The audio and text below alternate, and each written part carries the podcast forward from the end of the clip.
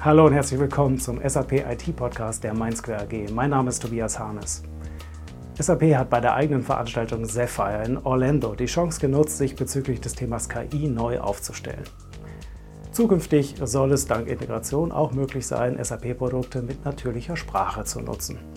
SAP hat sich dafür einige wichtige Partner an Bord geholt.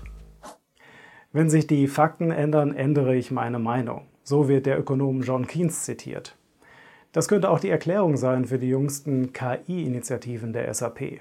Hieß es im Januar ja noch in einem Interview mit Christian Klein, dass SAP wegen ChatGPT seine KI-Investitionen nicht steigern würde, stehen demgegenüber aktuelle Aussagen, dass man in das KI-Startup Aleph Alpha einsteigen möchte.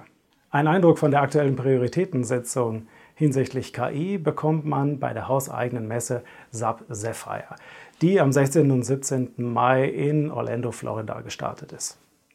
Die SAP-Vorstände Julia White und Christian Klein haben da einen kleinen Einblick gegeben, was die SAP so mit unserer Lieblingssoftware hinsichtlich KI vorhat. Auch wenn The German Vorstand erst ein wenig in Fahrt kommen musste, um zu begeistern, in der Keynote sind einige wichtige Player zu Wort gekommen, unter anderem der Microsoft CEO Satya Nadella.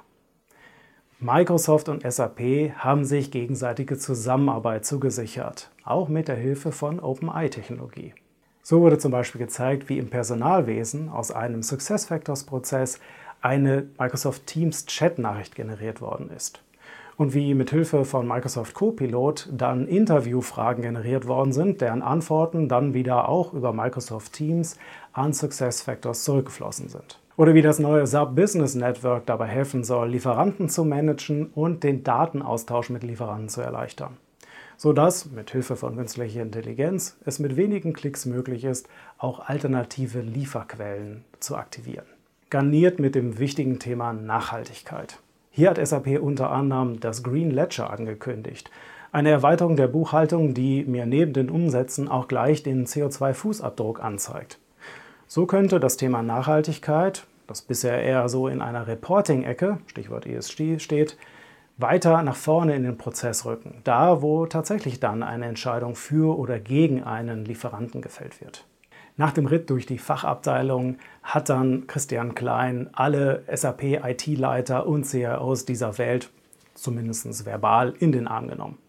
Die Mammutaufgabe der Digitalisierung und dem Abbau von Datensilos sieht er am besten gelöst mit dem Einsatz von SAP Datasphere. Gerne, und das war auch eine der Ankündigungen, in Zukunft mit der Google Cloud-Plattform als Backend. Bis hierhin lief die durchaus interessante Keynote so vor sich hin bis Christian Klein plötzlich von fehlgeschlagenen Cloud-Go-Lives berichtet hat. Von Unternehmen, die ein Lift and Shift gemacht haben, also ihre alten, bestehenden Prozesse inklusive Daten mehr oder weniger as is in die Cloud geworfen haben. Das Resultat war dann, dass diese Unternehmen sowohl die neue Welt als auch weiter die alte Welt nutzen mussten. Damit uns das nicht passiert, das gehörte natürlich zum Storytelling, empfiehlt Christian Klein SAP Signavio dank Process Mining und künstlicher Intelligenz zusammen mit Machine Learning wären Kunden damit dann in der Lage, bestehende Prozesse zu analysieren und zu transformieren, damit der Weg in ein gutes, funktionierendes Cloud-ERP auch gesichert ist. Und überall, wo noch manuelle Schritte anfallen, hat SAP auch etwas am Start, nämlich Bots. Kleinere Add-ons, die dabei helfen sollen, Dinge zu automatisieren. Inklusive Process Mining, soll dann möglichst viel der bestehenden Prozesse, die vorher manuell waren, automatisiert werden.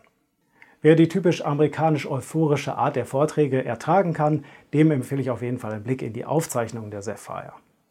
Das Thema On-Premise war für Klein übrigens keins. Das Thema Nachhaltigkeit zum Beispiel steht anscheinend für Grow with SAP und Rise with SAP Kunden bereits zur Verfügung. Ob sich das eben dann nur auf die Cloud ERP Kunden bezieht, ging für mich aus der Keynote nicht hervor. Mein Eindruck war, Innovation passiert in der Cloud. Auch weil Christian Klein bei aller Fokussierung auf das Thema KI mit einer Aussage in den Vortrag eingestiegen ist, bei der sich viele deutsche Unternehmen noch auf der Spitze des Change-Wutberges befinden dürften. Back to Standard is key with our Cloud ERP. Besser hätte das ChatGPT auch nicht reimen können. Aber die Aussage ist klar: Cloud only is coming. Gut, fairerweise Wenn ich dadurch äh, lieber im Teams-Chat als im SAP meine Arbeit erledigen kann, dürfte wahrscheinlich auch Bewegung in diesen Change kommen. Mal schauen, was eher aus deutschen Unternehmen verschwinden wird. SAP On-Premise oder das Fax.